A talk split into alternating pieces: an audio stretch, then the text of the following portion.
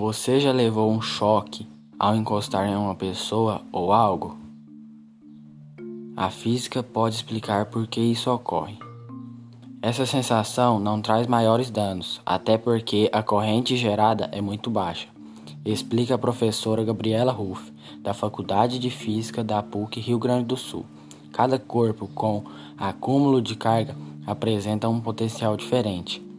Quando em contato, estes corpos propiciam a passagem de carga em função do tempo, ou seja, corrente elétrica, explica ela.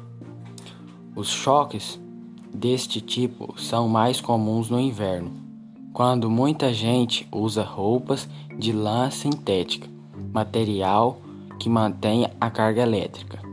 Se a pessoa está descalça, essa corrente é liberada aos poucos e não chega a ser percebida. Porém, se a pessoa está com um calçado de solado de borracha, que serve como isolante, ela acumula maior carga. Nesse caso, um simples aperto de mão em outra que não tem a mesma carga estática podem fazer com que ambas sintam um leve choque, pois o excedente de carga em uma das pessoas se distribui passando parcialmente para a outra. O mesmo princípio acontece quando encostamos em um carro.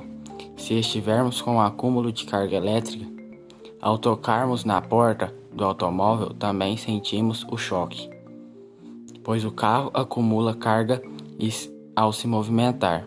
O atrito com o ar faz com que a carga elétrica fique na superfície externa do carro, que é de metal.